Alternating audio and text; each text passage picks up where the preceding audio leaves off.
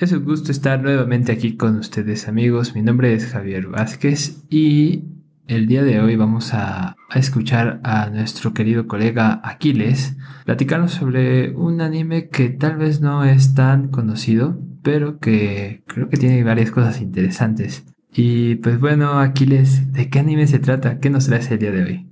¿Qué tal Javier? Pues este es un anime, como dices, quizás no tan popular como otros de los que hablamos aquí, pero se me hace bastante, no solo interesante, sino también bueno en términos de calidad de, de historia y de animación. Se llama 86, 86. Es un anime, quizás podríamos decir, de ciencia ficción, donde los protagonistas de la historia se meten a máquinas para librar batallas y demás.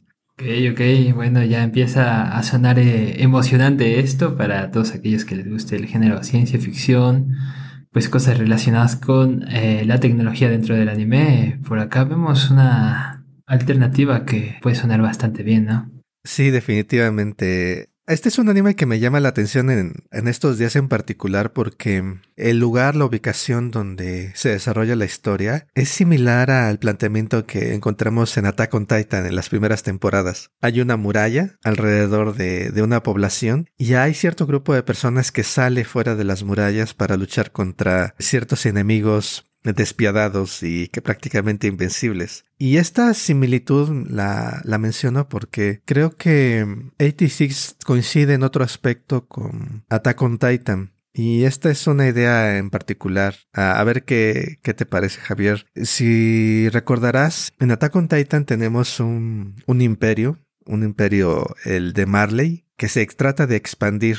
Se ha expandido hacia muchos países alrededor y ese es el país o el imperio, quizás podríamos decir, que ataca la isla de Paradis, donde viven los protagonistas de Attack on Titan. Y toda la historia empieza por esta, por esta incursión en donde ciertos guerreros, ciertos, por así decirlo, pues sí, cierto comando especial de Marley, que son nuestros ya personajes conocidos de Rainer, Annie y Berthold, atacan las murallas de, de Paradis y este es un paralelo porque tenemos a Marley, que es un país expansionista, ataca sin límites a, otros países y sacrifica a cierto grupo de personas para cumplir esos deseos expansionistas. Y en 86 tenemos algo muy similar. Tenemos a un país que se llama la República de San Magnolia, que ha decidido sacrificar a todo un grupo étnico la población predominante, o más bien dominante políticamente en San Magnolia son los Alba, y todos los que no son Alba son los 86. De ahí viene el, el nombre, son los que viven en el distrito 86. Y bueno, tienen en común estas dos poblaciones. Las poblaciones mismas decidieron o eligieron a líderes y promulgaron leyes que crean esta situación, les sufrimiento a otro grupo de personas y les es totalmente les tiene totalmente sin cuidado este sufrimiento que están trayendo a otros, porque bueno, están fuera de, del país, están fuera de la humanidad. En el caso de 86, y esto es todo esto que estoy diciendo es eh, ocurre en el primer o segundo episodio, entonces no hay spoilers para los interesados. Los 86 han sido, digamos, declarados legalmente como no humanos. No son humanos en términos legales. Entonces, realmente en las primeras escenas que vemos en el anime, eh, lo que dicen es que están luchando o combatiendo en una guerra fuera de las murallas de San Magnolia. Se están enfrentando drones no tripulados. El país está totalmente rodeado por un ejército y este ejército está hecho de puras máquinas, eh, no tripuladas. Y para enfrentarlas están los 86, que son los que tripulan a estos drones. Pero como no son humanos, todos los días dicen que no ha habido bajas, ¿no? No hay bajas humanas. Ok, ok. Y simplemente porque están definidos como no humanos. Y esto ya en sí mismo es interesante. ¿Qué es lo que nos hace que seamos humanos, que podamos reconocer la humanidad en otros y la discriminación? Y ahí hay todo un tema ahí. Pero lo que les quería comentar, te quería comentar Javier, es esta similitud en el caso de poblaciones enteras que toman decisiones que la mayoría acepta que la mayoría realmente ha decidido no solamente tolerar, sino exigir de sus gobernantes. En el caso de Marley, recordemos que Willy, el representante o líder de esta familia, que prácticamente controla a Marley, se lamenta el hecho de que su familia no tomó el control, dejó que la población tomara el rumbo que quisiera. Y yo creo que aquí ya, ya, ya se puede ver hacia dónde voy con esta, esta similitud. Porque Willy se lamenta en Attack on Titan que su familia no intervino y moderó el impulso de la población por conquistar otras naciones.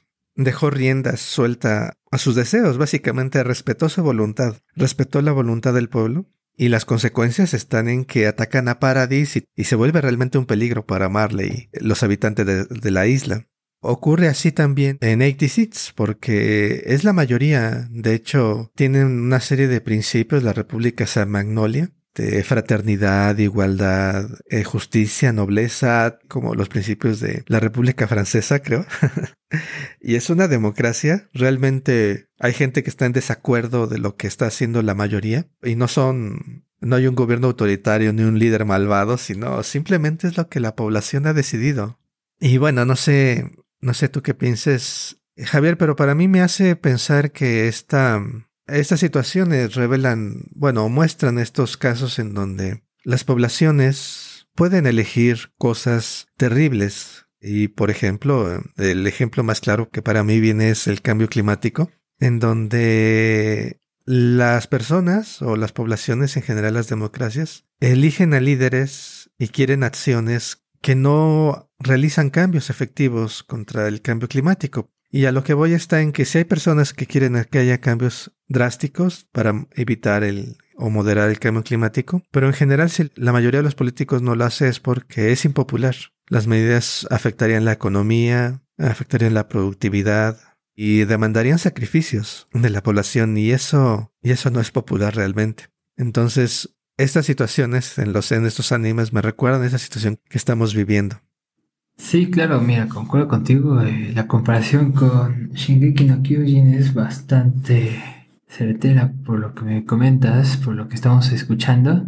En este sentido, donde, pues justamente por un lado tenemos al invasor que puede abusar, eh, pues descaradamente, de una población que podremos denominar menor o que tuviera una posición de vulnerabilidad. Eh, bueno, claro que cada anime tiene su contexto particular. Aquí los 86, 86 son, eh, digamos, carne de cañón, literal, para los fines bélicos. Y pues mientras ellos cumplan su función, eh, este sacrificio valdrá, pues para, no sé, la estabilidad, la armonía.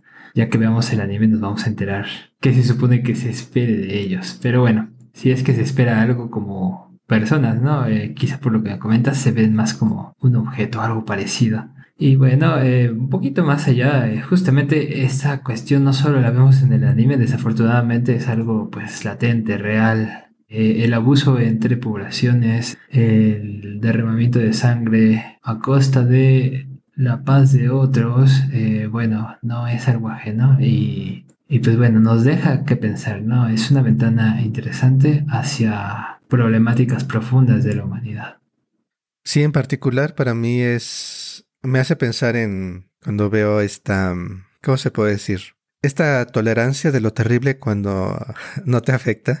Y creo que tiene que ver con cómo concebimos a, la democracia, en particular en el hecho de que eh, la democracia, al menos en la práctica y también luego en teoría, por ahí recuerdo a eh, John Locke, cuando plantea cuál es la función del gobierno o cómo, cómo opera el gobierno, está esta situación en la cual eh, la población o el pueblo elige a sus gobernantes y relega en ellos el gobierno. Es decir, el pueblo es el que tiene la autoridad, pero renuncia a esa autoridad para delegársela a sus representantes. Y el pueblo, pues se va a hacer lo que ellos quieren, ¿no?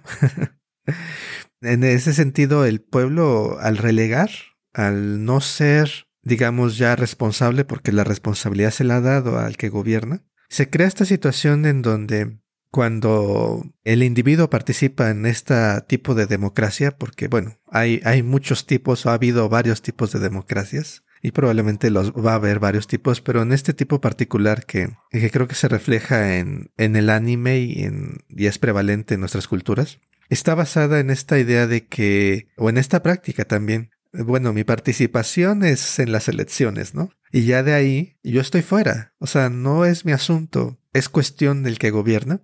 Y él lo que tiene que hacer es responder a mis demandas y bueno, ya ser responsable de, de lo colectivo.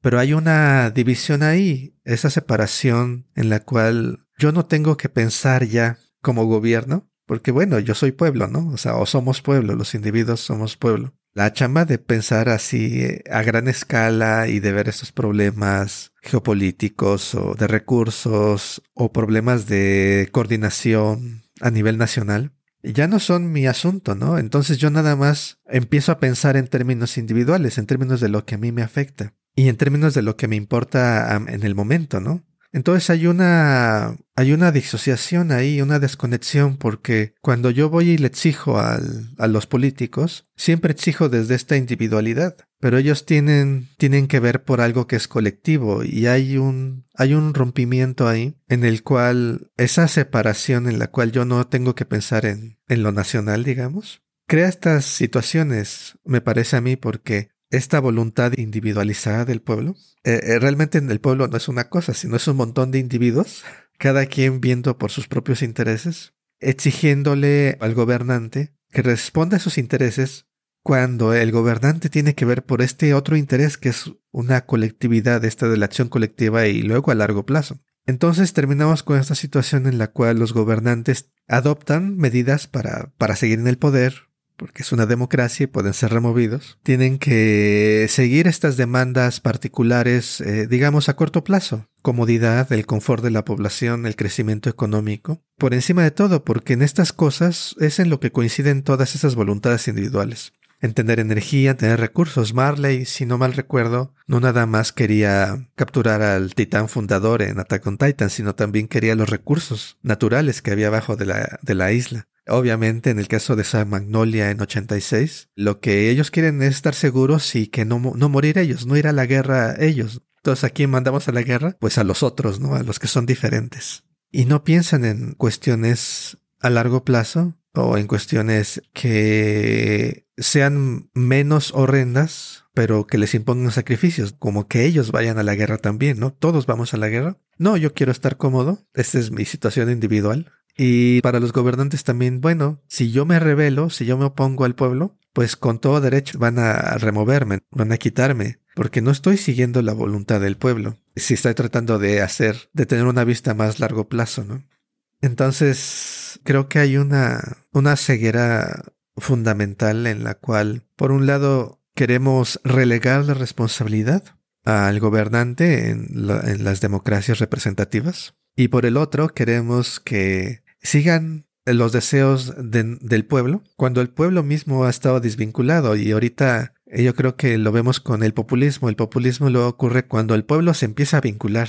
Forma parte de la vida cotidiana hablar de política. Forma parte de la identidad luego pertenecer a un grupo político. Y entonces esta participación incrementada es un aspecto del populismo, es una participación donde ya no están esta desvinculación tan presente, pero tiene este, este otro aspecto, ¿no? Que genera esta clase de, de líderes que luego también están, también están respondiendo a, a demandas inmediatas. No sé si se haga este sentido, Javier, pero esta es la, la idea y me, me hace pensar en que quizás deberíamos de pensar que una democracia o una, una nueva democracia quizás que estos representantes también parte de sus obligaciones sea oponerse o moderar los impulsos individualistas y miopes, ¿no? Que vemos en Attack on Titan, que vemos en 86 y que también vemos en, en nuestro mundo contemporáneo, ¿no? Donde no queremos renunciar a comodidades, no queremos moderar cierto consumo,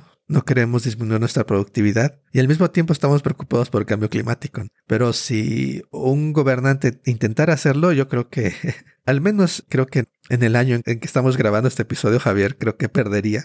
Lo sacarían del gobierno. no sería muy popular. Porque ¿cómo votas por alguien que, que, te pide sacrificios? Y yo creo que habría que cambiar esta... Eh, es algo que me hace pensar y bueno, la audiencia y tú Javier, a ver qué opinan. Que quizás deberíamos de cultivar esta idea de que si elijo al gobernante no es nada más para que me siga, sino también para que modere mis impulsos por la comodidad o por, por impulsos individualistas, ¿no? O sea, el hecho de que un gobernante que sabe oponerse al pueblo cuando vienen cosas a gran escala de interés colectivo es algo que debe ser evaluado. Creo que es algo que no, no está muy cultivado culturalmente. Pensamos que la labor del, del político es seguir simplemente la voluntad del pueblo, pero creo que a veces el pueblo, tal como lo tenemos pensado hoy, el pueblo a veces no tiene siempre los mejores impulsos. Se presenta una idea bastante potente por acá, eh, justamente es dentro del análisis de justo qué sería lo político, cómo sería la participación y cómo podríamos encontrar alternativas para gobernar. Aquí aparece eh, pues una vía interesante que pues bueno, sería bueno dedicar tiempo para pensar ver seriamente qué consecuencias nos puede traer este tipo de alternativas y pues por supuesto apelar a nuestra querida llamada conciencia histórica y ver en ejemplos pasados qué podremos encontrar. De pronto eh, recuerdo no en la conciencia histórica sino en la conciencia del anime. Eh, bueno, eh, vienen a mi memoria algunas historias y narrativas donde hay una participación ciudadana me parece interesante esto que, mencionabas justamente, ¿no? Que luego esta participación puede ser leída o entendida como populismo, pero en estas historias veo que hay una alternativa a esta interacción o eh, esta forma de involucrarse por parte de los individuos en lo que podemos llamar la sociedad o la comunidad. Y bueno, voy a comenzar listando a Full Metal Alchemist, del cual, pues bueno, tenemos eh, una serie de episodios que por ahí se los recomendamos, están muy emocionantes, divertidos. Y justamente podemos ver ahí cómo hay un involucramiento por parte de los personajes en la vida política sin necesariamente tener una pretensión gubernamental o querer llegar a ser el rey o algo parecido, ¿no? Incluso quien termina siendo o manteniendo una posición pues de gobernanza no es como que lo estuviera buscando por el hecho de mantener el poder, algo así. Es, está curioso. Voy a mencionar un par de casos más. Este le encantaría a nuestro querido colega Lalo, Akame Kill, donde la insurgencia eh, forma parte de la participación de la ciudadanía. Bueno, un poco llevado a los puñetazos, nivel destrozo el planeta en dos. Sí. Pero eh, es interesante, ¿no? También el mensaje político a través de justo como en la insurgencia se puede encontrar una contrapartida ante los gobiernos autoritarios. Y finalmente eh, viene un clásico de clásicos que seguramente nuestras mamás y abuelitas vieron, Lady Oscar. Y qué mejor eh, contexto de anime para poner en, en la piel de la participación de la ciudadanía que una historia que nos habla sobre la Revolución Francesa. Por supuesto, Lady Oscar no es muy conocido porque es viejita y además eh, anime e historia luego como que no sean tan divertidos, pero bueno, me, intriga, ¿no? ¿Cómo resuelven estos conflictos en, 86? Eh, se acerca un poco a estas visiones eh, de encontrar una alternativa gubernamental, una alternativa que plantee, como lo decías, ¿no? Eh, un gobernante que pueda tomar las decisiones difíciles o quizá, eh, como eh, en estos animes que he sugerido, pueda encontrar una alternativa en la participación más directa de los interesados en la cuestión, en el problema, en este caso en la matanza. es todo un tema esto de, de cómo resolvemos esta clase de tensiones y y me parece interesante, y por eso quería hablar de este anime en particular, porque luego nos concentramos en, en la crítica hacia lo que los políticos hacen y, y luego en, en la crítica extrema, como lo que representaría la insurgencia, el movimiento armado opositor que creo que es la, es la crítica extrema, ¿no?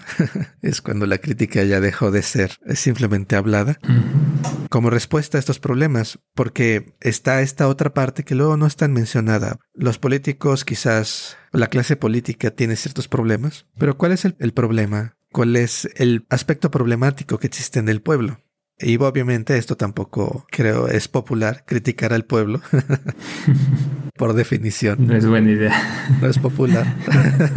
no es popular. Pero creo que es, es interesante, ¿no? Criticar al pueblo en ese aspecto de que el pueblo también debería de tomar en cuenta qué es lo que está pidiendo a sus representantes y entender que la forma en que está constituido este tipo de democracias representativas hacen esta desvinculación que mencionaba al principio. Entonces necesita el pueblo valorar y quizás buscar y votar a individuos capaces de en determinado momento decirle no al pueblo. No, no podemos hacer eso, no podemos ir a atacar a la isla de Paradis porque va a ser malo. no, no podemos discriminar masivamente, aunque la mayoría quiera que discriminemos masivamente a, a cierto grupo de, a ciertas minorías, no podemos hacerlo. Aunque no les guste, no lo vamos a hacer. Y aunque no les guste, vamos a traer medidas para disminuir el consumo quizás de energía, vamos a algunas cosas se van a volver más caras, etcétera, ¿no? Y ya nada más diciendo esta par de este par de cosas ya pienso, híjole, qué difícil sería políticamente. Un individuo empezando por esas ideas no sobrevive en nuestro mundo político contemporáneo, ¿no? Y es porque el pueblo, nosotros como individuos, no estamos acostumbrados a esta clase de cosas. Pero bueno, creo que voy a dejar por aquí mi comentario. Nada más quiero concluir diciendo que eh, si pueden, vean 86 tiene una muy buena calidad de animación. En las escenas visualmente está muy bien hecho. Salió el año pasado, apenas. Ahorita en, en esta semana en que estamos grabando está por concluir salir los últimos dos episodios de la segunda parte de la primera temporada, podríamos decir, o quizás la segunda temporada. Pero se lo recomiendo bastante. Pues creo que a más de una persona que haya escuchado esta charla el día de hoy le entrarán las ganas enormes por darse el tiempecillo, dedicarle un momento no solo a ver el anime, eh, sino también a pensar, ¿no? ¿Qué, ¿Qué, cosas nos puede traer las situaciones que nos plantea, ¿no? Y pues bueno, eh, pues qué mayor emoción nos puede otorgar eh, más que ver un, un anime nuevo con ideas interesantes. Es interesante, sobre todo a partir del entretenimiento a la reflexión. Por supuesto. Y si tienen oportunidad, eh, recuerden que pueden escribirnos si tienen alguna, alguna idea, respuesta, sugerencia respecto a, a, los temas que hemos estado platicando hoy o en general respecto al podcast. Tenemos varios medios de contacto. Estamos en Facebook, Instagram y YouTube. Nos pueden encontrar y escribirnos por ahí. En todos ellos estamos como Diakefo, Filosofía y Anime. Y pues también está la alternativa de que nos envíen un email. Se vale que le pongan emojis a su email porque se puede hacer eso. Y si lo quieren hacer, póngale entonces filosofía y anime gmail.com. Lo repito, filosofía y anime gmail.com. Y por supuesto, para seguir escuchando episodios tan interesantes como este, pueden visitar nuestro sitio web filosofiayanime.com. Así de fácil, filosofiayanime.com. Y pues muchas gracias por escucharnos. Aquí estaremos la próxima ocasión. Hasta la próxima. Bye.